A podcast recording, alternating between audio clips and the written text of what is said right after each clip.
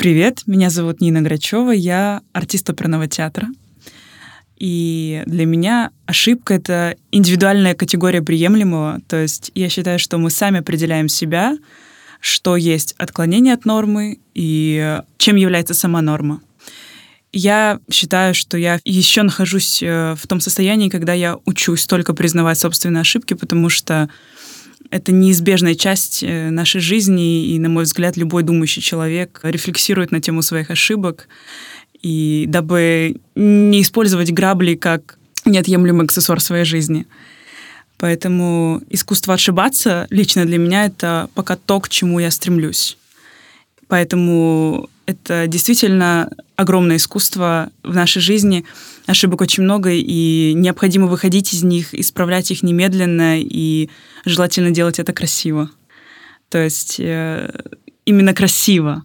Потому что признаться своей ошибке перед самим собой, не делать это публично, тогда это либо стыдно, либо это выглядит как рисовка перед людьми, поэтому признаться своей ошибке перед собой не всегда легко, и для этого нужен опыт. Нужен опыт, чтобы после совершенной ошибки как можно скорее и как можно легче включиться в работу.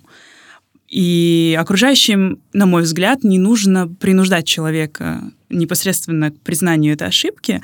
Надо побуждать к ее исправлению. Реагируя так, как, возможно, реагируют зрители на соревнованиях, когда даже они награждают того или иного спортсмена, упавшего да, человека, которого не сложилась та или иная задуманная программа. И уже тот человек легко исправляет свою ошибку благодаря поддержке, радостным аплодисментам. И более того, я верю, что не ошибается только тот, кто не знает о том, что он ошибается. Я считаю, что ошибаются все. Главное уметь это признать и иметь понимание, как это исправить. И это огромное искусство. Слушаешь «Искусство ошибаться».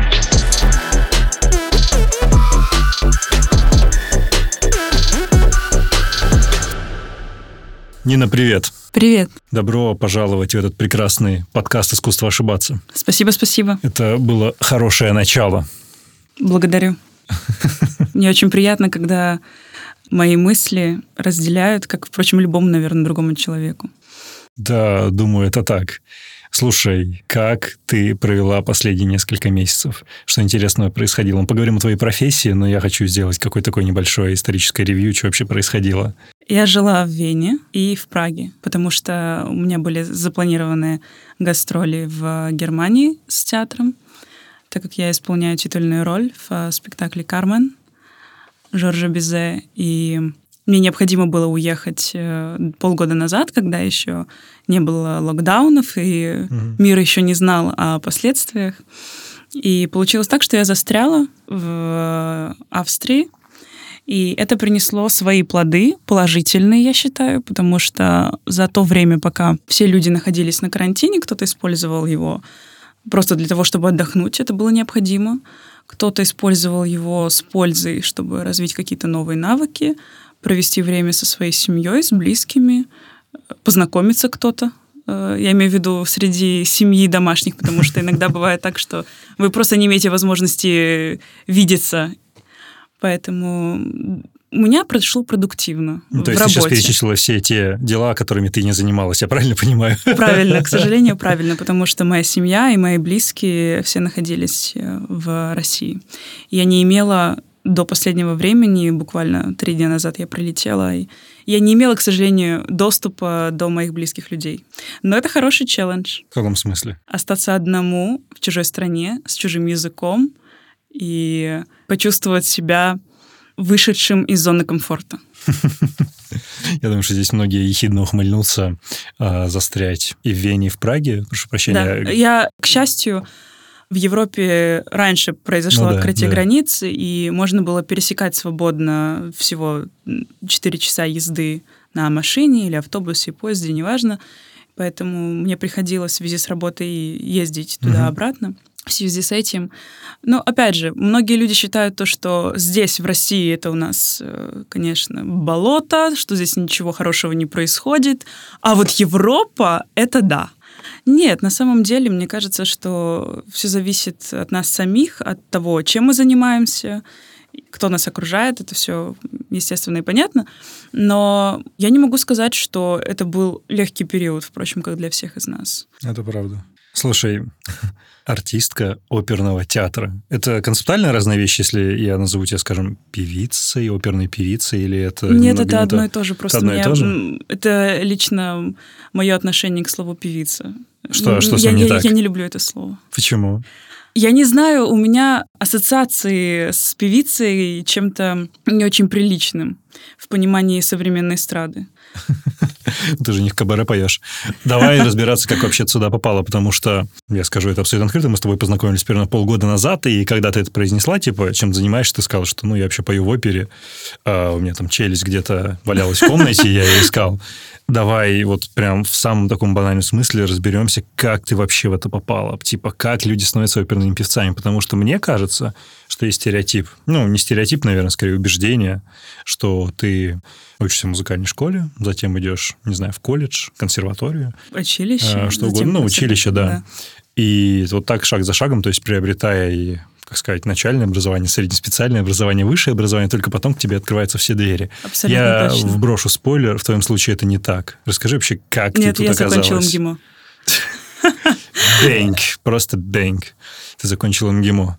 Какая у тебя специальность была? У меня была специальность э, двойная. Это связь с общественностью, международная журналистика и энергетическая политика, энергетическая безопасность НК «Роснефть». Ну, кажется, что это никакого отношения к Кармен вообще не имеет или к Тоске. Абсолютно. Ну, и Абсолютно как это случилось? Ну, Начнем с того, что в три года, когда все нормальные дети говорили, что они хотят стать учителями, космонавтами и медицинскими работниками, я утверждала абсолютно точно, что я хочу стать клоуном.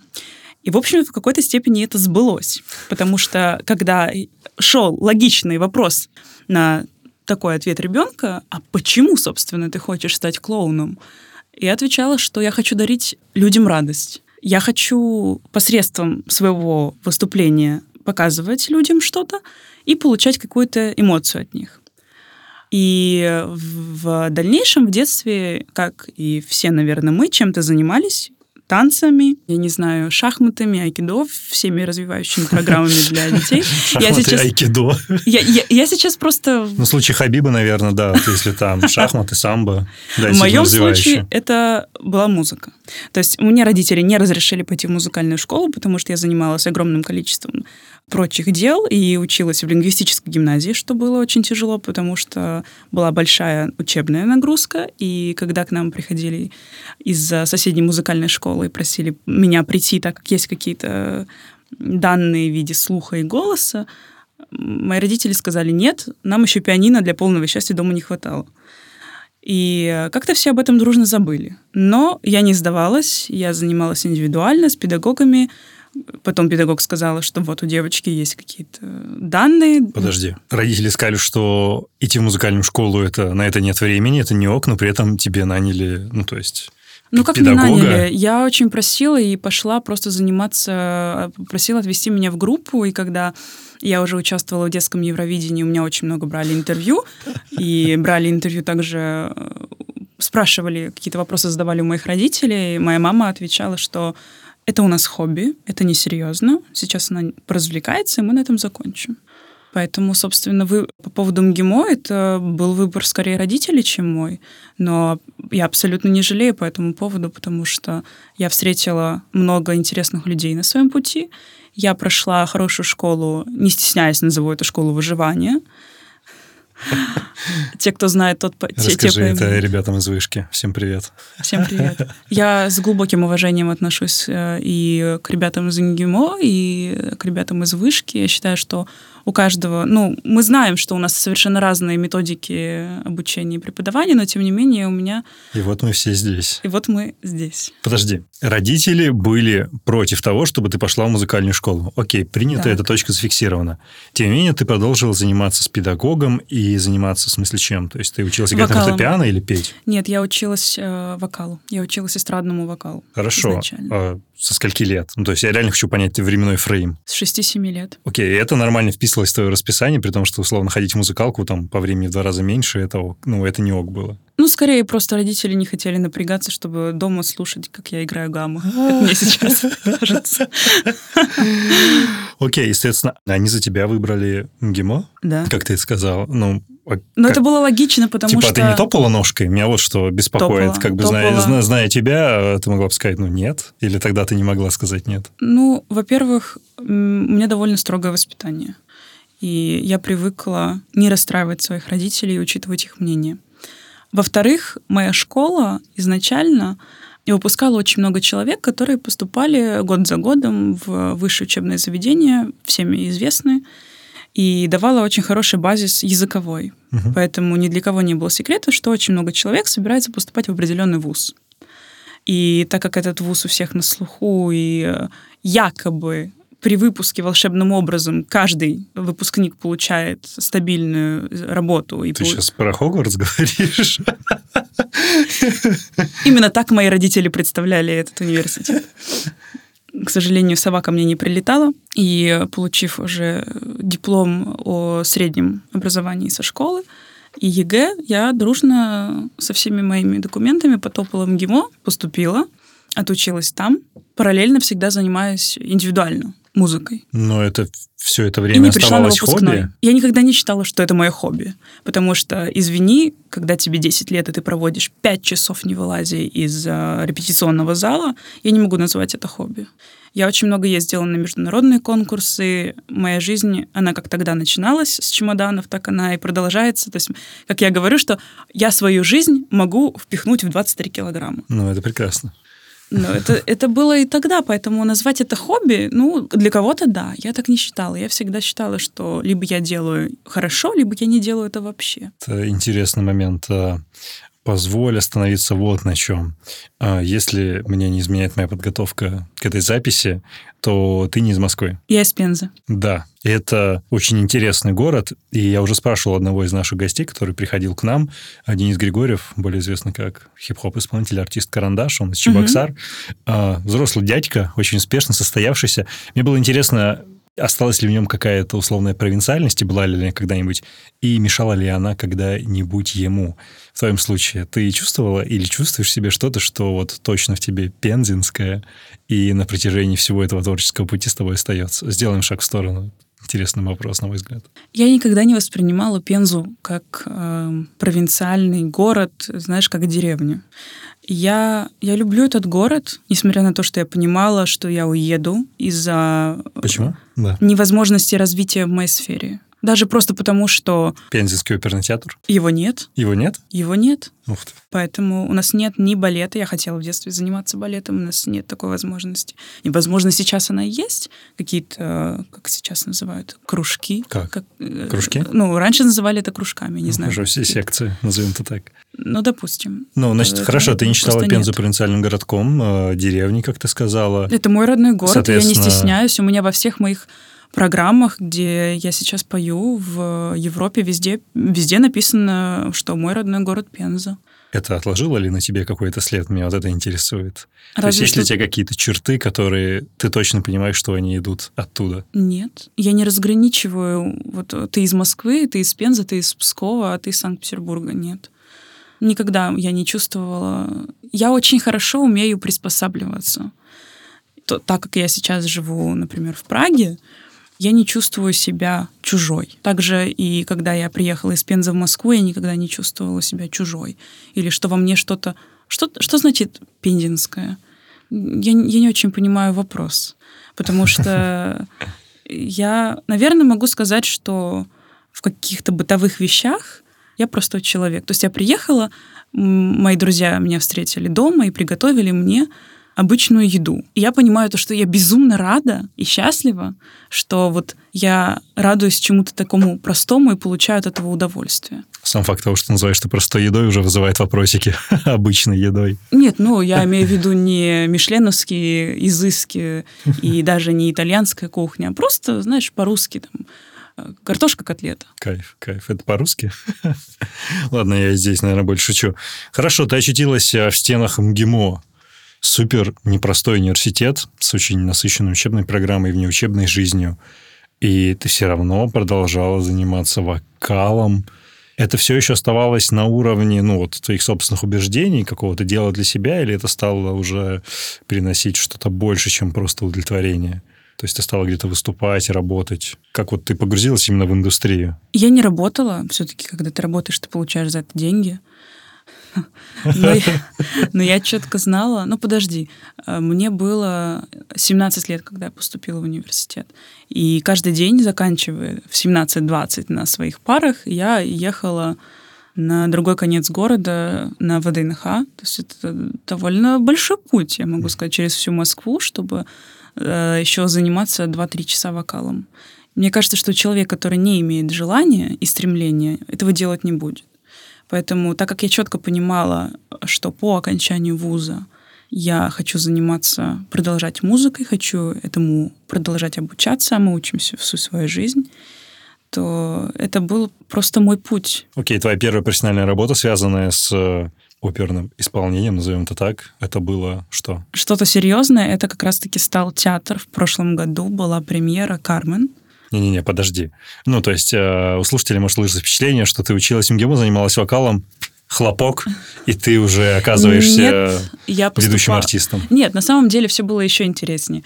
Я забыла и не пришла на свой выпускной МГИМО, потому что я в этот момент находилась на подготовке, я помогала с постановкой спектакля «Нуреев» в Большом театре. Там была такая роль драматического характера, где необходимо было подготовить текст на французском и английском mm. языках. А в чем твоя роль заключалась? Language coach, языковой коуч, который помогает э, людям, которые не знают язык, подготовить это так, чтобы никто этого не понял со сцены. И для меня просто было самое главное находиться в этой среде, находиться в среде театра, и меня это настолько восхищало, что мне позвонила моя подруга и сказала, прошу прощения, а где ты сейчас находишься? У нас э, вручение аттестатов, дипломов, мы стоим в мантиях, и ты, собственно, к этому шла не один год, а ты где? Я, на что я сказала, что я в театре, я перезвоню. Через пять минут я поняла, что, к сожалению, в моей жизни выпускного из университета не будет. Ну так и ничего страшного, я же нахожусь рядом с Большим театром. Подожди, ты чем больше ты говоришь, тем больше вопросов возникает. Я не понимаю, и я буду откровенен, я и в частном разговоре с тобой спрашивал об этом, как, занимаясь просто с педагогом, напряженно, усиленно, имея какую-то цель, ты оказываешься в Большом театре. Как это происходит? Ну, то есть, твое первое назначение было Большой театр, я правильно понимаю, где ты очтилась, нет? Нет, нет мое назначение было, я поехала в а, молодежную группу Мариинского театра. Ну, я еще поехала легче. на Я поехала на год туда, на самом деле ничего сверхъестественного не было, просто у меня были друзья и знакомые, связанные с музыкой, ну, так как ты так или иначе индивидуально, ты занимаешься с педагогом или в музыкальной школе, у тебя нарабатываются определенные контакты, и вследствие говорят, что «а вот не хочешь прийти, вот будет прослушивание, допустим, 5 октября, приходи, просто пусть тебя послушают и скажут, что тебе делать дальше». И я никогда ни на что не рассчитывала. То есть я шла, и также, собственно, так же, как я пришла поступать в консерваторию московскую на что я произвела фурор, мне кажется, очень на многих людей и развлекла их. Потому что люди обычно нормальные. Они ходят год за годом, берут мастер-классы, занимаются, готовятся, поступают. Когда пришла я, это была картина из фильма «Приходите завтра». Так как я зашла, открываю дверь и говорю, здравствуйте, я хочу петь. Мне сказали, хорошо, проходите, пожалуйста, вот экзамен сдавайте. А что вы закончили? ГИМО все дружно комиссия посмеялась, говорит, это очень хорошо, а музыкальное вы что закончили? Ничего. Ну, хорошо. Что будете петь? А что хотите? Я все могу. И вот э, примерно так оно и было. Это первый какой-то профессиональный заход был? Да, это был первый профессиональный заход, когда я совершенно не понимала, знаешь, ничего не понятно, но очень интересно. А что ты испытывал в тот момент, кроме интереса? Что внутри тебя происходило? Действительно, мне было интересно, поступлю я или нет. Было страшно? Ну, волнительно, например. Ну, естественно. Мне кажется, это нормальное состояние перед тем, как ты выходишь на сцену, тем более ты знаешь, что тебя будут оценивать. А по сравнению с теми людьми, которые вместе с тобой поступают и имеют огромный опыт за своими плечами. Я имею лишь опыт э, французского политперевода, который мне в данный момент никаким образом помочь не может. Окей, у тебя все удалось, да, на этой встрече? То есть ты исполнила какие-то, не знаю... Да, я исполнила программу, которую необходимо было исполнить, и вследствие мне сказали, что хорошо, вы пройдете на подготовительный курс, и по той причине, что вы должны понять за этот год, что значит оперное искусство. И что оно значит? Я поиграю в максимального невежду. Что оно значит? Ты знаешь, я, наверное, до сих пор это изучаю, потому что это настолько обширная часть, и это очень интересно, когда у тебя есть возможность прожить роль, а, соответственно, жизнь, какую-то часть жизни другого человека. Хорошо, ты поступила в консу, это после МГИМО произошло. Ну, то есть ты выпустилась, пошла я в консу? Выпусти... Нет, я выпустилась из МГИМО, э, на год уехала в Петербург, занималась да, в Петербурге и поехала поступать в консерваторию в Москву. Чтобы что? Чтобы по-настоящему уже действительно в учебном заведении учиться. И в дальнейшем я могла иметь возможность работать в театре. Ну, на тот момент я так считала, что это необходимо. Ты так считал? То есть в действительности это оказалось Совсем не иначе. Так. Конечно. Ну, потому что через два месяца я уже уехала. Ты бросила или ты уехала? Я уехала, и меня очень долго не было на занятиях. Естественно, это никому не нравилось. Я уехала в Опера Басти в Париж на прослушивание в Академии Националь де Пари. И из более чем, не знаю, 500, наверное, человек было нас. Спустя четыре тура я прошла в финал, где нас осталось 10 человек. Мне сказали, что я очень-очень маленькая еще, потому что всем было порядка 30 лет. Угу. Мне было 21 или 22 на тот момент. Угу. И я не прошла в эту академию по возрасту. Там был критерий, связан с возрастом, или это просто восприятие? Я думаю, что восприятие по той причине, что никто не хочет брать на себя ответственность, брать столь молодого человека, который, возможно, не потянет не потянет просто силы. Сил не хватит. Это угу. тяжелая работа. Я максимально ничего в этой индустрии не понимаю. Как ты попадаешь на прослушивание? Это где-то на сайте выкладывается, если захожу на сайт условно Парижской оперы и типа, о, auditions, окей, Не поеду. поверишь, да. Да? То есть, ну, Факт. ты как-то, типа, сабмитишь свою анкету или как вот эта процедура выглядит? Я реально ничего Да, не существуют, существуют сайты, существуют официальные сайты театров, где предоставлена возможность например, раз в год или раз в два года подавать свою заявку, они рассматривают, слушают тебя, и если ты им подходишь и ты им нравишься, они тебя приглашают, и ты приезжаешь. Вот ты им отправляешь какие-то демозаписи, да, свои? Или да, да, да, да, да. Ну, у них есть определенные, у каждого театра есть свои критерии. Я не говорю, что это возможно в каждом театре делать, естественно, что нет. Но те, кто имеют непосредственно свои Young Artist Programs, то там можно отправить свои документы, которые им необходимы, и они, если ты им подходишь, приглашают тебя на прослушивание. Хорошо. Так, соответственно, в опера ты не прошла тогда. Угу. Что произошло затем? Я хочу просто дойти вот до той точки, где ты оказалась уже именно по ту сторону кулис и поняла, что типа все, я теперь оперный артист. Да, потом мне посоветовали коуч в Праге. И из Парижа мы а, с моей пианисткой поехали дальше. Двое из ларца поехали в Прагу. И уже в Праге, э, спустя какое-то время, когда узнали мой голос, мою работоспособность и так далее, мне сказали, что, знаешь, вот будет э, прослушивание в театре, э, будет прослушивание на новую постановку «Кармен», угу. что меня весьма заинтересовало, потому что я очень хотела... Почему не «Кармен»? Это «Бизе француз», Кармен, ну, последний слог, это логично. Почему Кармен? А потому что Кармен — это испанское имя. Ну, и что? Ладно, с этим ясно, окей. Я об этом спорила с педагогами на вступительных экзаменах в консерватории. И на самом деле, так как я не постесняюсь сказать, что я хорошо знаю французский язык, даже в тексте, который написал, mm-hmm. написано в клавире оперы, и когда ты слушаешь эту оперу, то есть в речитативе часть, когда она сама про себя говорит «Кармен», «Кармен Сита», угу. «Кармен». Подожди, ты только что произнесла «Кармен», «Кармен Сита». Я оговорилась. Окей. Хорошо, это оказалось и ты, ну, тебе удалось я рассчитывала, это. Нет, я рассчитывала, честно говоря, на другую роль, на более маленькую роль. Э, я рассчитывала получить. Хорошо, если бы я получила на тот момент, я считала Мерседес, это подруга Кармен, но что-то пошло не так, и после того, как я спела в ряду других исполнителей, я вышла за кулисы, и все замерли. Я спросила, а что случилось? Что сейчас было? Я не помню, что сейчас было, потому что летали табуретки, летали все, что стояло на сцене.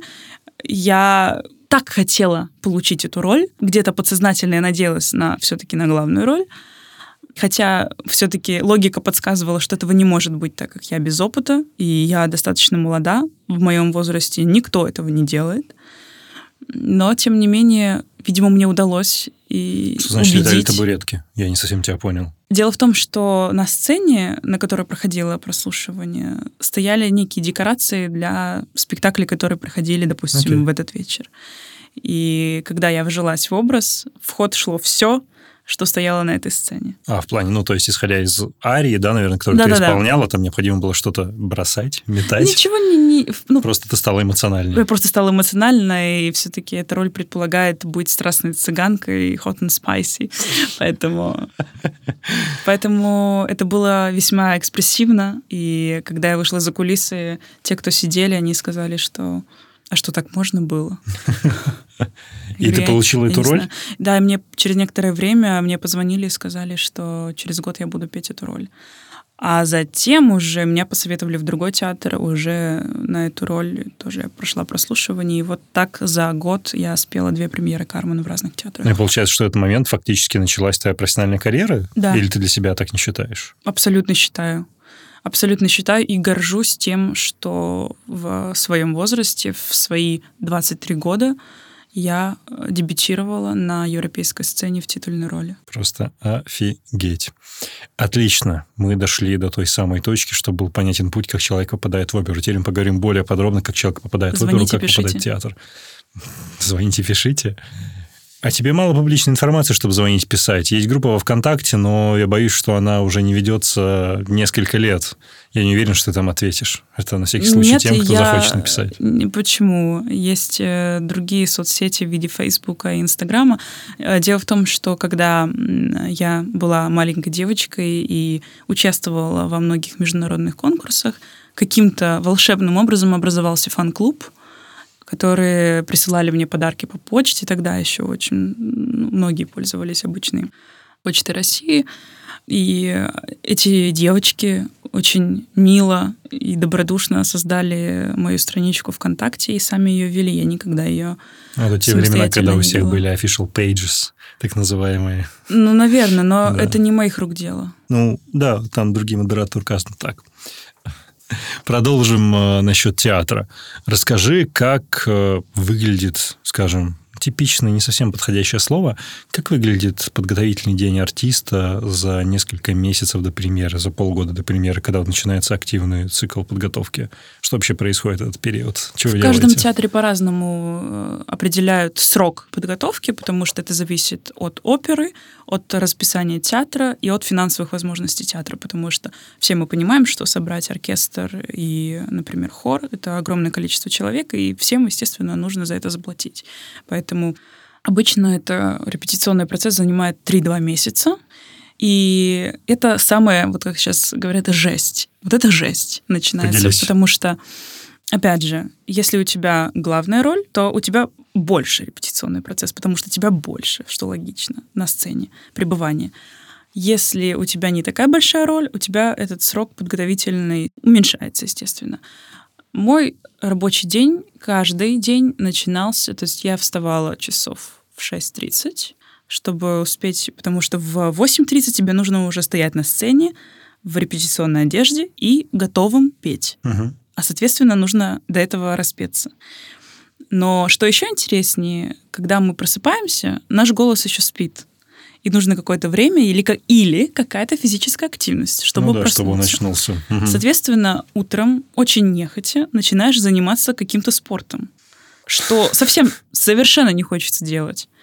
Ситуация «поднимите мне веки» продолжается до 9 часов утра, когда ты приходишь на репетицию и понимаешь, что стоит огромное количество человек, в том числе и дирижеры, режиссеры, помощники дирижеров, режиссеров, допустим, помощники language коучи, как я уже говорила, языковые коучи, которые помогают в исполнении на разных языках пианиста и так далее. И ты не можешь сказать, что я устал или устала, потому что всегда найдется кто-то и скажет, ну, я же говорила. Потому как, потому как я понимаю, что очень многие люди, которые стоят э, сзади тебя в хоре, каждый из них думает, кто ты такая, зачем ты сюда приехала, и откуда ты взялась. Я бы сделала это не хуже тебя. Но мне кажется, что нужно иметь определенную мудрость в течение репетиционного процесса, там, двух-трех месяцев, доказать своим поведением, даже не доказать, мы никому не, не должны, в принципе, ничего, но показать, что ты пришел сюда с благими намерениями. 9 часов утра. Вы начали петь, распевать, репетировать арии. До скольки часов вы работаете? Не арии, мы сцены Ну, прости, делаем. я Ничего не то страшного. слово использую, да. Э, Мы репетируем до двух часов. Затем обед, Затем у нас я могу обед. предположить. Ну, логично, да. Иногда нам все-таки хочется нем- немножко, как обычным людям нормальным, поесть и Он отдохнуть. длится несколько Он длится часов? до четырех часов. Мгм, Два часа у тебя И есть. иногда до шести. Окей. То есть А у меня затем? есть время, чтобы пообедать и, как правило, поспать. Мгм. Потому что потом в 6 часов я опять должна уже стоять на эм, репетиционной базе, я должна быть уже переодетая, распевшись и так далее, и так далее. И это все продолжается до 9, 10, 11, в зависимости от того, когда отпустит хозяин, режиссер. Хозяин это хорошо. Не дирижер, именно режиссер? Режи- Ну, я- да, обычно, обычно это режиссер, потому что если с начала репетиционных процессов у вас какое-то время музыкальные репетиции идут, только, допустим, с дирижером, пианистом, после этого начинаются режиссерские. И поэтому, когда, вот, когда у тебя репетиции с дирижером, то он твой начальник. Хозяин. Добби свободен после 11. И когда репетиционный процесс с режиссером, в таком случае, естественно, ты, как в детском садике, отпрашиваешься у старшего, вот и все. Поэтому в 11 часов ты освобождаешься, и у тебя есть время дома, чтобы доработать, проработать то, что тебе нужно на следующий день. И в таком режиме ты живешь три месяца. Затем происходят э, премьеры, которые все очень хотят заполучить, так как это СМИ, это рецензии и все лавры. И поэтому, как только это заканчивается, все дружно выдыхают, поздравляют друг друга, и ощущение, что вот действительно создал нечто прекрасное, если это удалось все-таки сделать. А у тебя премьера, соответственно, и основная работа, вот такая подготовительный сезон, он был исключительно в Европе? Или в России здесь ты тоже принимала участие Нет, в постановке? в России у меня, к сожалению, не было опытов э, в работе непосредственно как артист в театре. А насколько ты хорошо знакома с процессом подготовки здесь в России? Он сильно отличается от европейского? Думаю, что нет. Мне кажется, что во всем мире он э, примерно одинаковый. Разница лишь в том, что в Европе регламент по времени обычно очень строгий. То есть, если у нас э, написано, что в 21.00 заканчивается репетиция, в 21.00 все дружно складывают свои инструменты и уходят. А в России этот процесс может затянуться до 12 ночи. И- То есть тогда, когда действительно скажут, что ты свободен. Ты Это хорошо или домой. плохо? Я считаю, что это хорошо, потому что опера, музыка — это еще не весь э, пласт жизни. И все-таки существует еще помимо этого у каждого человека, на мой взгляд, должна существовать еще и личная жизнь. Поэтому, когда ты понимаешь, что до 9 мы работаем, а после 9 я уже не Кармен, я Нина, и я прихожу домой, и я хочу сменить эту обстановку и уделить время людям, которые находятся рядом со мной, поужинать, почитать книгу и просто заняться собой, сделать что-то для себя. Да, это важное разделение. Скажи, пожалуйста, подготовка завершилась, Мгм. вы отгремели премьеры. Она, ну, даже не премьера, а первые показы их больше, чем один? Или Больше. сколько? Обычно 2-3 премьеры. Две-три премьеры. И именно после вот этих двух-трех премьер происходит тот момент, когда у тебя выскакивает пуш-уведомление на айфоне, что тебе пришли какие-то средства, твой гонорар, или в какой момент это происходит? Это зависит от э, договоренности с э, Ну, как это обычно бухгалтерией. происходит, я совершенно не понимаю. Это звучит весьма утонченно, опера — это искусство, но в любом случае вы все реальные люди, Это- которые это работа, зарабатывают. это работа, конечно. Такая же работа, как и у тебя, и у других людей.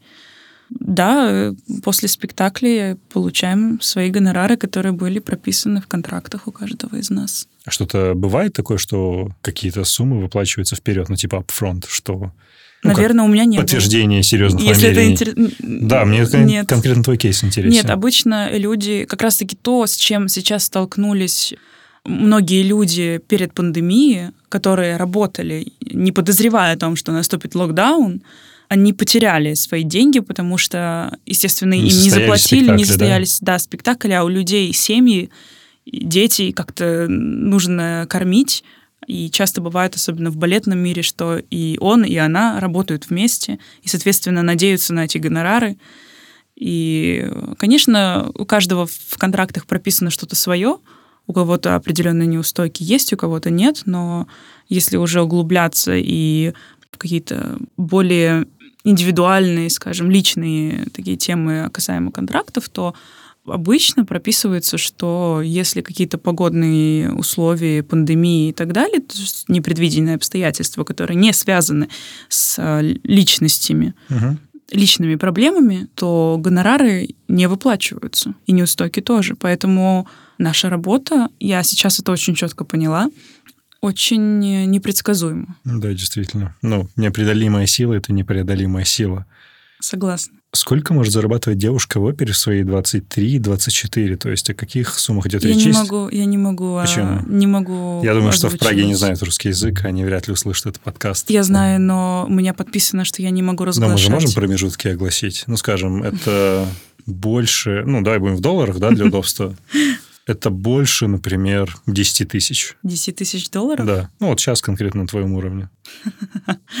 Нет. Нет? Нет. Но, естественно, это больше, чем две, я предполагаю. Тысячи. Здорово. Здорово. Ну, то есть, получается, это размазывается примерно на три месяца. Ну, неплохо. У тебя экономика бьется? Нормально? Удается жить на это? Жить удается. Но, скажем так, если сравнивать мою жизнь и жизнь моих э, друзей, с кем мы начинали одинаково, и те, кто сейчас работают в сферах э, СМИ, в сферах э, SMM. SMM? Ну, окей. Нет, нет, я просто хочу сказать, что у нас э, по-разному складывается жизнь, угу. и в плане наших финансов тоже. Поэтому я еще раз говорю, что это весьма нестабильная работа, к сожалению, пока. По поводу пункта относительно твоих друзей, ты хотела сказать, что они зарабатывают больше и стабильнее или меньше и стабильнее? Больше и стабильнее. Больше и стабильнее? Я считаю, что артисты, если ты не, не знаю, не Брэдли Купер, хотя Брэдли Купер? его я не Он знаю. не оперный нет, я хочу сказать, я что нет, но все же артист понятие есть, и мы работаем примерно по одному графику. Есть угу. работа и нет работы. Есть съемки или спектакль, или их нет. Это не так, что ты пришел с 8 до 5 и получил свою зарплату, что было бы приятнее, наверное, получить стабильность. В наших случаях такого нет. Поэтому, говоря о тех друзьях, которые работают в более стабильных сферах, мне кажется, что это лучше, но мне интереснее жить так, как я живу. Окей. Okay. Давай, знаешь, о чем поговорим? Учитывая, что ты работала здесь, в России и в Европе, корректно ли будет сказать, что... После моей зарплаты уже все корректно. Корректно ли будет сказать, точнее, верно ли утверждение, что театры там, за рубежом, на Западе, это все же бизнес, творческий бизнес с хорошо отлаженными процессами, нежели в России? Или здесь нет большой разницы? Я не работала в театре в России. Я, я не могу сравнивать. Я могу лишь опираться на опыт своих знакомых и на свой опыт в Европе, потому что в России я не работала. Как пока. ты характеризуешь свой опыт в Европе? Это бизнес? Или это все равно такое присущее творчеству я не могу некоторое назвать. раздолбайство? Нет, нет. В Европе я тебе говорю, что регламент на время, регламент на деньги. Все очень четко. В какой-то степени, возможно, это бизнес, если мы рассматриваем это с точки зрения получения средств, когда ты что-то продаешь, то есть предоставляешь ну, да. свою услугу, и за это получаешь деньги, к примеру, свои гонорары. Можно это назвать бизнесом? Ну, сто процентов. Я даже скорее, знаешь, театры имею в виду под этим вопросом. То есть э, Они же ведь зарабатывают на этом. Вряд ли их кто-то субсидирует с точки зрения государства или субсидирует. Я совершенно этого не знаю. Есть государственные театры и негосударственные театры. Государственные театры, они оплачиваются как раз-таки, то есть при помощи государства поступает поддержка государственная. Угу. Негосударственные театры, такие как Metropolitan Opera в Нью-Йорке, они не получают государственной поддержки. А в какой пропорции, на твой взгляд, в Европе это соотношение между гостеатрами и не, негосударственными театрами? В Европе очень много театров. Я не могу назвать тебе точное количество, но скажем, крупные театры, которые у всех на слуху и куда, собственно, все стремятся попасть, они государственные. Ну, например, Венская опера, да, знаменитая? Штатсопа, Венская государственная опера, Государственная опера Байройта, Государственная опера Берлина, Государственная опера Гамбурга, Государственная угу. опера, по-моему, есть э, Государственная опера в Кёльне, если я не ошибаюсь. Все они государственные. Это я сейчас только Германию и Австрию привела в пример. Угу. Штатсопа в э, Штутгарте тоже. Вот, скажем, в немецкоговорящих странах Таких опер очень много. Я могу лишь вот э, поэтому судить. Если брать Чехию, то только в одной Праге один национальный театр делится на три или четыре здания театра, угу. в которых каждый вечер идут спектакли. Понятно. Круто. Знаешь, о чем я задумался? Я мысленно проживал еще всю тот кусок, который мы с тобой обсуждали относительно периода подготовки и пребывания на сцене. Говорят, что камера не терпит ошибок в отношении ну, кино, да, кинопроизводства. Что насчет театральной Тем сцены? Тем не менее, существует постпродакшн. Конечно, существует. Так же, как в этом подкасте, разумеется. И мы дорисуем тебе 10 тысяч долларов в твой ответ. Что насчет театральной сцены? Она терпит ошибки? Случались ли с тобой вот эти вот какие-то непредвиденные ситуации на сцене? Как ты с ними справлялась? Мне кажется, что... Вопрос.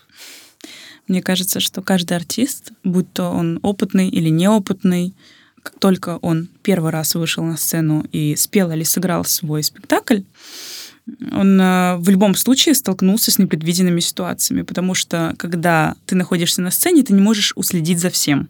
Соответственно, что-то ты ставишь на автопилот, потому что слова, движение, партнер, оркестр, дирижер, зрители. Иногда, когда э, собираются очень чихающие и болеющие люди в зале, у которых бесконечно звонят мобильные телефоны, все это, естественно, подвергает, потому что ты не один, может ошибиться твой партнер, и тебе нужно срочно выходить из этой ситуации. Ну, ошибиться в каком смысле? Забыть слова или как? Забыть да действия? Как, как угодно. Ну, что чаще происходит? Просто мне, как зрителю, который ходит в оперу, ну, мне совершенно не ясно, ошибся ли оркестр. Ну, оркестр, наверное, я услышу, пожалуй. Но с точки зрения артистов, ну, двигаются, ну, поют.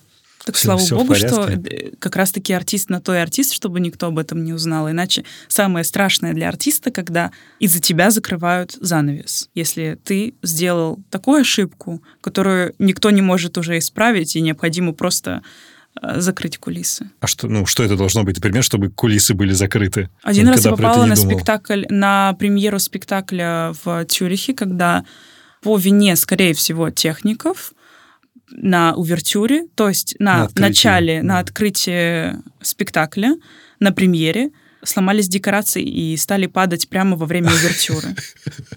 И человек, который отвечал за это, сидел рядом, по-моему, это был режиссер, его ветром сдуло за кулисы, и через э, пару минут, когда уже были закрыты кулисы, перед нами извинились и сказали, что буквально через пять минут мы начнем заново, прошу прощения, ну.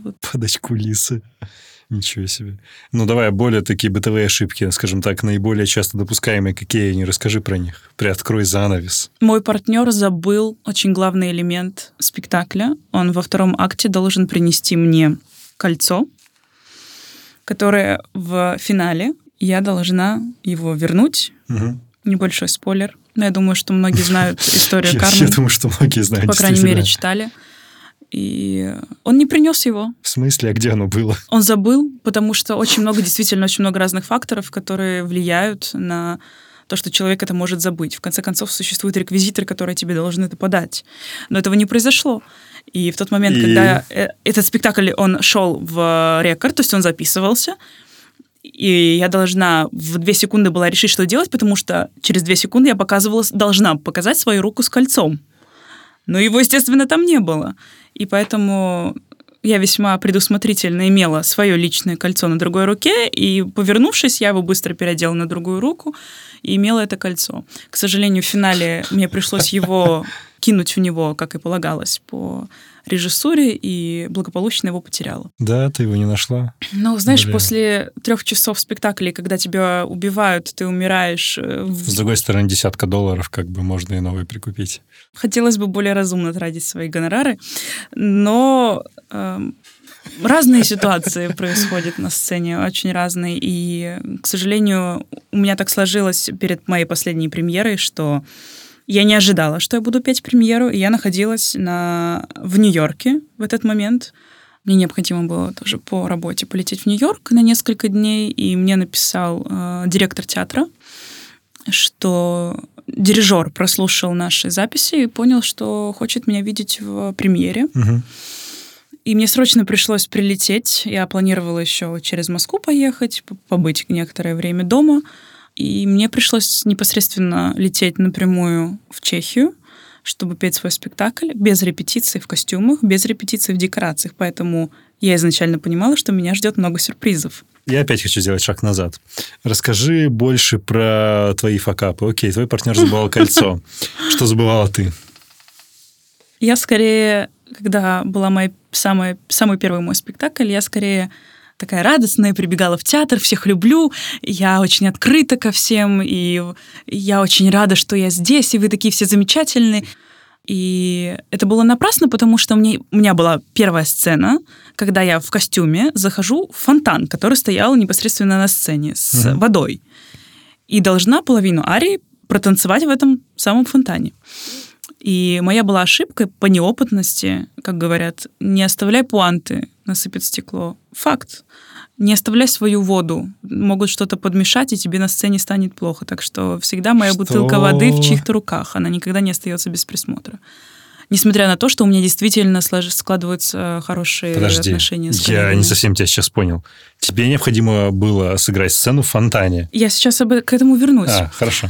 И я не проверила воду. В фонтане, на фонтане, сцене? на сцене. Перед Окей. тем, как я вышла на сцену, скажем, за 30 минут до начала угу. спектакля декорации уже стояли, я могла пройтись по сцене. Я этого не сделала, потому что я не ожидала, что меня там может что-то поджидать э, совершенно ну, неожиданное.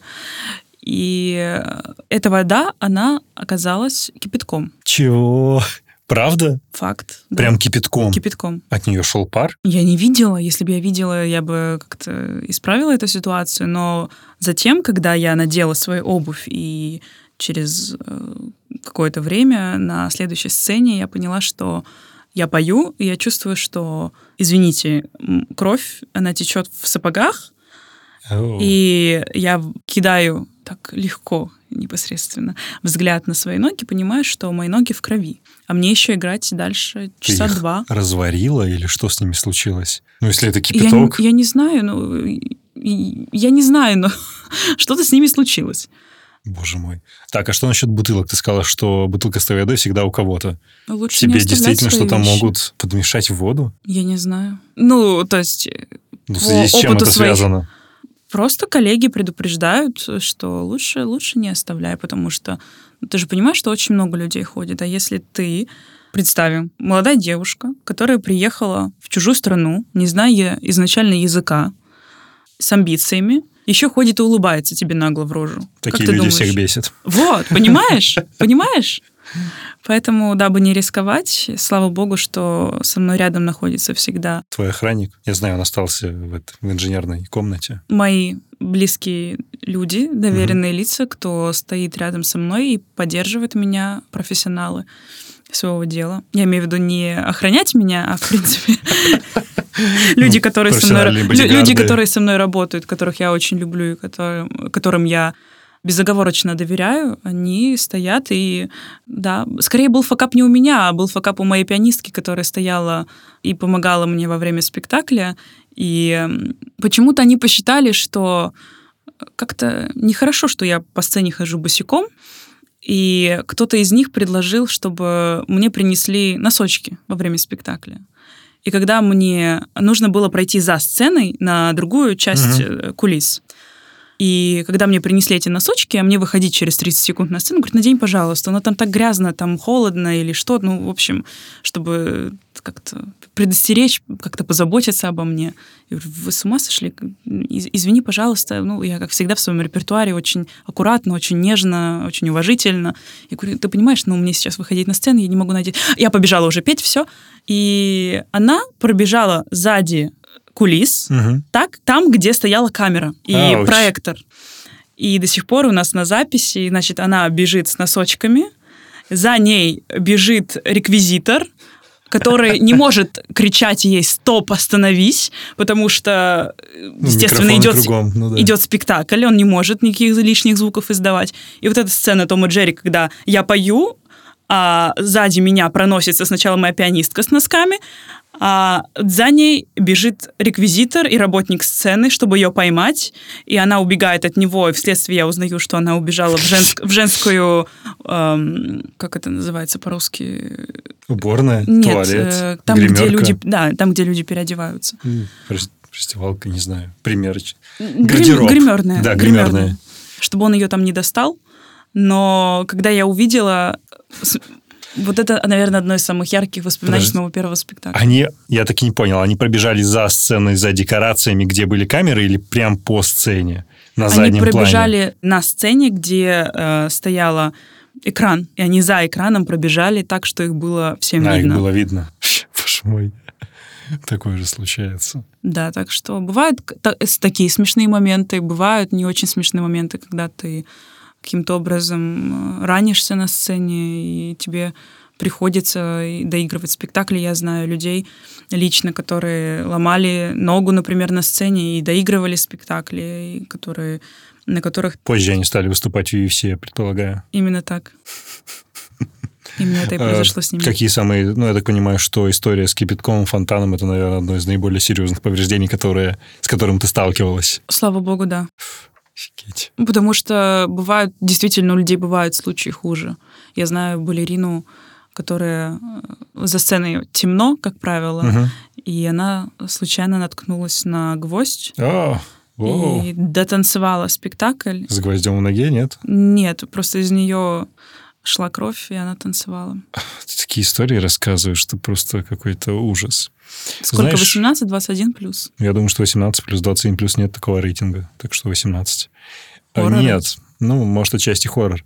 Я не могу не обратить внимание на то, что ты уже много раз по-настоящему обратила мое внимание на то, что коллектив, оперная труппа, это не самый дружелюбный коллектив, который тебе может достаться в качестве коллег по сцене. Как вот там обстоят отношения за кулисами? Если мы уберем за скобки твой частный кейс, да, что ты молодой артист, который может вызывать действительно какое-то недоумение, может быть, зависть. Если мы в целом возьмем трупы как вот эту творческую единицу, что там происходит? Это прям действительно серпентарий? Есть артисты, которые находятся при театре, которые сидят на контракте, и есть артисты, которые работают по контракту, mm-hmm. то есть которые гости. Они приходят, работают спектакль и уходят. И, соответственно, там те, кто находится долгое, продолжительное время в театре, у них уже складывается коллектив, как в школе. А потом приходит новенький, новенький. и его нужно чморить, естественно. Но, опять же, зависит, наверное, так же, как в детстве, в какой класс ты попадешь, насколько попадутся добрые или недобрые люди тебе. В моем случае мне было нелегко, но, на мое удивление, когда уже пришло время премьеры, я стояла за кулисами и понимала, что мне сейчас выходить на сцену, каждый человек из хора подошел ко мне и пожелал удачи. И я видела, что это было искренне. Это здорово, потому что, несмотря на то, что ты молодой артист, что тебе завидуют и так далее, и так далее, наступает время, когда ты понимаешь, что тебя уважают, а ты уважаешь их. И, на мой взгляд, это прекрасно, когда у вас такие отношения. И потом ты уезжаешь, они успевают по тебе соскучиться, а ты по, ты по ним. Ты возвращаешься, и все у вас хорошо. Это очень мило. Это по-настоящему мило. Скажи, пожалуйста, а ты любишь музыку? Слушать? В целом. Музыку, ну, конечно, люблю, я бы ей не занималась. А слушать? Нет.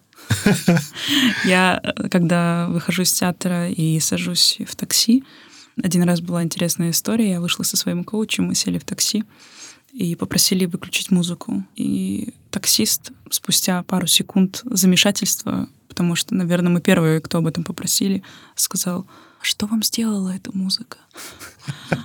Так что, что тебе сделала эта музыка? Ничего, просто, ну, к примеру, ты сантехник. Ты же не приходишь после рабочего дня домой и не разбираешь в ванной раковину. Не знаю, кран. я, я не сантехник. Ну, допустим, если ты любишь свою Я работу, подкастер. Я записываю дома подкасты. Ну, кстати, ты Ну. абсолютно права здесь. к примеру, то есть ты представляешь, если ты находишься, грубо говоря, с 8.30 утра до 10 вечера ночи на работе, и ты что, будешь потом слушать музыку? Вся голова уже просто болит от нее, конечно, нет. Но, тем не менее, ты же знаешь, какая музыка, какая хорошая, какая нет. Опять же, я приоткрою детали, мы с тобой обменивались какими-то треками, то есть ты что-то дослушаешь, это какие-то отдельные моменты, когда тебе хочется это Да. сделать, или Да, ну, как это- часто они наступают? Сейчас как раз тот момент. Ну, не непосредственно сейчас, но я приехала, Хорошо. а у меня нет Антон, репетиции. включай музыку в наушники. Врубай. Нет. э, Ну, во-первых, что значит хорошая или плохая музыка? Для каждого Ну, это нет, свое нет. понимание. Я, я просто сказал, это, это слишком философский разговор сейчас Или будет. ты ведешь к тому, какая музыка нравится мне. Да, если ты слушаешь не так много, то, наверное, Поверь. должно быть ты избирательно. Если ты откроешь мой плейлист, ты подумаешь, что я сумасшедшая, потому что ты там найдешь такое, ты знаешь, это такая солянка всего. То есть мне нравится песня, я понимаю, что мне она нравится, она качественно сделана, или мне нравится текст, или непосредственно музыкальный рисунок. Я ее слушаю. Как правило, сейчас я дома могу послушать джаз, могу послушать... э, Я люблю испанскую музыку. Вот э, скорее так. И я очень люблю слушать музыку в рождественский период. М, Ну, только если у тебя нет никаких-то премьер, да? Ну, кстати, у меня была в Новый год премьера. Я провела свой Новый год в Москве дома с семьей. И 1 января я уже собирала вещи, потому что ночью, на, в ночь с 1 на 2 января я уже улетела в Вену. Ну, это же не премьера в Новый год была, просто тебе пришлось покинуть дом. Да, но у меня были уже репетиционные... Я, ну, М. репетиционный процесс уже шел. Понятно. Я знаю одну интересную деталь, которую на самом деле ты сама мне сообщила, но я хотел бы ее поднять на запись, потому что это, это интересная деталь. Она касается одного молодого человека по имени Егор, который обладает фамилией Булаткин, но неизвестно как Егор Крид. Если я ничего не путаю, вы вместе учились в школе. Мы вместе учились в школе, да. Это так. Мы учились в школе и общались в... Имели, так сказать, так как у нас небольшой город, естественно, очень многие люди друг друга знают, и в том числе, если ты учишься в одной школе, и мы жили в соседних домах, были детьми, имели общую компанию, э, в которой не очень меня хотели принимать, потому что... Почему? Потому что я всегда была ребенком, у которого было очень много занятий. И я, когда сбегала с этих занятий и хотела развлекаться и тусить, то это было скорее наименьшее время из э, всего моего остального времени. И их это не устраивало, что я просто как-то появляюсь, исчезаю, кто это такая вообще, А почему... они прям друзья-друзья были, которые проводили очень много времени вместе? Моя близкая подруга, да. Ну, то есть это была компания, скорее я была как подруга э, девочки, с которой они дружили. Как то мило. Как ты относишься к творчеству Егора Крида? Уважительно. Уважительно? Ну, ты слушал какие-то его песни? Ты знаешь какие-то его треки? Я не слежу за его творчеством, потому что, ну, как ты себе это представляешь? Не знаю, я у тебя Ну, спрашиваю. Просто я, так как я уже рассказала свой э, день рабочий, то мне кажется, что это туда немного не вписывается. Но правда сказать, что когда у меня есть э, дни отдыха, когда у меня есть э, свободное время и каникулы, и я еду по трассе где-нибудь за рулем в То ты точно не Европе. слушаешь его. Ты знаешь, слушала? Ух ты. В плейлисте, который был э, создан э, iTunes, я слушала, и мне вполне заходило. Так что я не слушаю на постоянной основе, но некоторые песни я знаю и знаю о его творчестве. Ну, вы не общались, да, с тех пор, как бы, когда каждый пошел своим путем? Как-то все разошлось, да? Нет, потому что, если ты помнишь, э, было, был скандал между Тимати и э, Филиппом Киркоровым. М, И как раз Вся тогда- эта история с «давай, до свидания». Да, да, да, да, да. И как раз тогда он стал работать с Тимати, а я стала работать с, э, с, Киркорова. И на тот момент он мне написал, что, может быть, то есть он только начинал такие свои действительно крупные шаги, и как тогда все переписывались ВКонтакте, он мне написал, не хочешь ли ты прописать бэки? И я поняла, что с, с точки политкорректности наших э, наставников, назовем это так, это угу. будет некорректно, и на этом наше общение закончилось. Подобрались к еще одной интересной детали, правда, уже спустя час разговора, касающейся Киркорова. Наставник Киркоров? Что это значит? Как, а... как при каких обстоятельствах вы встретились и вам довелось работать вместе? Что это вообще означает? Изначально я познакомилась с а, его отцом. Бедросом? Бедрос, Бедросом Киркоровым. Он а, тоже певец. Да. И он был на одном из международных конкурсов. И так мы познакомились. И после того, как я поучаствовала в одном из этих конкурсов, через полгода он позвонил моей руководительнице на тот момент, педагогу. Я еще жила в Пензе. Угу. Он ей позвонил, она ехала в общественном транспорте, сказала, здравствуйте, это Киркоров. Она просто бросила трубку. Потом он ей еще раз настойчиво перезвонил, говорит, вы, наверное, не поняли, я Киркоров. Он сказал, очень смешно, а я Пугачева. И бросила трубку. Через пять минут на опять перезвонил. Он говорит, если вы сейчас бросите трубку, я больше тебе звонить не буду. Тогда она поняла, что дело серьезно. Она сказала, я вижу талант в этой девочке. Ты сейчас про Филиппа или про отца? Про Бедреса. Угу. Я вижу талант в этой девочке. Давайте я хотел бы пригласить ее на международный конкурс в Венгрию. Угу. И так мы стали работать. Потом э, у них есть фонд, э, благотворительный фонд. И э, как раз-таки непосредственно Бедр занимался деятельностью с детьми. Он брал талантливых детей и ну, я не знаю, можно ли это назвать продюсированием, но приглашал на различные конкурсы, проекты, ну, концерты. Какой-то промоушен давал. Да, он сыграл очень большую роль в моей жизни, потому что именно он направил меня на то, чтобы я посмотрела в сторону академического вокала, то есть оперы. Ну, то есть это у тебя исключительно эстрадное, да, было направление? Да, потому что, я, как я уже говорила, что в Пензе да. просто не было направления другого, но при этом... Можно было начать читать рэп? Как вариант. Как вариант. Но этого не произошло. Поэтому, поэтому я всего лишь пою оперу. Если тебе сейчас напишет Крит, скажет, слушай, я готовлю какую-то песню, не знаю, спой припев. Ну, я уверен, что он сам, наверное, уже сможет спеть, и автотюн я, дело я, сделает. Я Ты уверена, согласишься? что он э, сам э, справляется замечательно. Ну, я думаю, между вами как no hard feelings, то есть просто тогда был какой-то конфликт наставников, и все? Да я не могу сказать, что между нами был конфликт. Нет. Я не говорю про конфликт, я говорю, что ну все ок, ок, просто да, нет, Да, я, я с большим уважением отношусь к его творчеству. Крутяк. Несмотря на то, что я не могу себя назвать э, фанатом, но это не относится непосредственно к творчеству Егора Крида, это относится просто к пласту музыки скорее так и напишу в названии подкаста, там Нина Грачева про Киркорова, Крида и работу в опере. Просто на этом ну, кликбейте соберу. Плюс, плюс к этому я не думаю, что Егор Крид э, помнит, э, кто я такая. Я что... думаю, прекрасно помнит. Мне кажется, что у него столько за это время произошло в Блэкстаре, что... Он уже не на Блэкстар, как минимум. И это правда. Окей.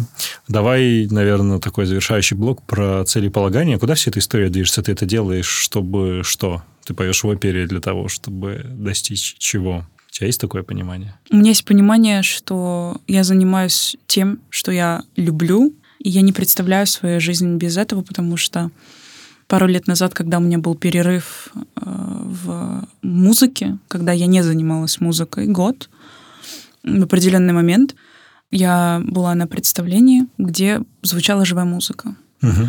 И меня это так тронуло, что я расплакалась и поняла, что как бы я не пыталась увильнуть от э, моего занятия музыкой, и в тот момент я пробовала себя на различных конкурсах и участвовала в проекте «Голос» в Америке. Ты участвовала да, в познакомилась, The Voice? Да, познакомилась с э, Кристиной Агилерой и так далее. Почему ты это все рассказываешь в конце? Я так плохо спрашивал, что ты решил это оставить под конец. Очень много фактов, которые действительно интересны, и я должна была просто прийти и тебе сказать, что я участвовала в «Голосе», я участвовала в Евровидении, а еще я знакома с э, такими-такими людьми, и я пою опере. Ты участвовала в кастинге на The Voice, или ты прошла уже в прослушивание эти открытые? Я прошла, я прошла в... Э, я прошла, то есть э, сначала ты посылаешь, опять же, заявку, да. там происходит отбор, Потом ты приезжаешь непосредственно на... Тебя слушают вживую. Да, тебя слушают, и мне дали единственный из группы, которая там сидела. Я абсолютно была уверена, что я не пройду, потому что в, в группе 10 человек, и большинство из них афроамериканцы, Mm. которые очень круто поют. Ну да. Потому что у них просто по-другому устроено все. Я была на 100% уверена, что я получила классный experience. Ну да. Но пройти, чтобы дальше, ну, не думаю. Come on. Не думаю. К тому же мне было 19, там, Окей. 19-20 лет. Но случилось... Но Что? э, когда я услышала свое имя, я не сразу поняла, я сижу, думаю, повезло ей. Здорово. И меня пинают, говорят, ты что, да встань уже, иди. Куда, за что? И когда до меня в этот момент доходит эта мысль, что меня сейчас отобрали, мне выдают э, красный талончик Мгм. на то, что я прошла дальше. И ведут в другую комнату, подписывают документы о разрешении на использование там, моего лица Мгм. на телевидении и подобно, подобных документов. И знакомят, значит, с разными наставниками, в том числе была Агилера, Солис Марун 5, и я уже не помню, кто еще там был.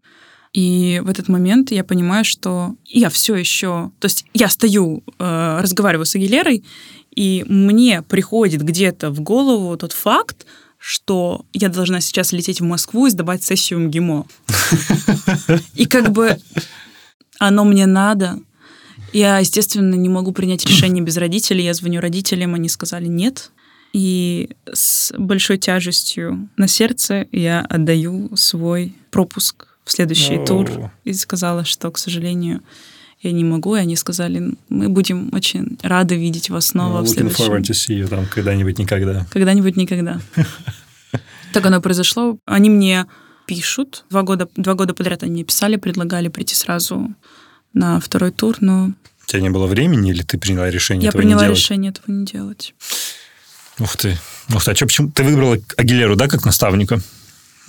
Ну, Ну, я потенциально не... склонялась. Наверное, да, потому что когда я была маленькой девочкой, естественно, я слушала ее песни, смотрела бурлеск. Candyman. Ну, конечно, конечно. И пела с расческой и у зеркала, конечно, под Агилеру. Я Ну, пел 90-х. под Maroon 5, конечно же. I get the moves like Jagger. Хотя, конечно, у меня нет такого фальцета, как у Адама Левайна, Левина. Не знаю, как правильно Левин. Как фамилию его произнести. И вот я сказала неправильно.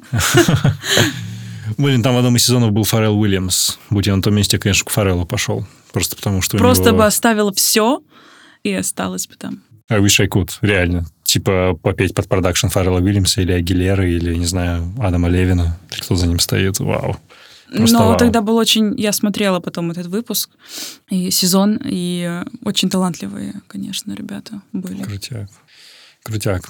Окей, слушай, финальное. А, Я вспомнил один очень интересный своего рода анекдот, присказку. А, Я услышал у Познера. Это что типа афоризма. Молодой человек идет э, через центральный парк и видит двух афроамериканцев, которые играют джаз на саксофоне, что-то фристайлят. Тоже такого преклонного возраста относительно. Он к ним подходит и задает им вопрос. Э, ну, типа, прошу прощения, ребят, а как попасть в Карнеги-холл? Прекращается музыка, они перестают там фристайлить, играть, смотрят на него, и спустя какое-то время произносят «Репетируй, брат, репетируй». Единственный вариант. Так как попасть в Метрополитен-оперу? Когда я туда попаду, я обязательно тебе об этом сообщу. Ты мне напишешь? Я тебя приглашу. О, это очень мило. Учитывая, что этот кусок я точно не буду вырезать. Это было on the record. Окей, Нин, большое спасибо, что пришла. Это был интересный Большое спасибо, разговор. что пригласил.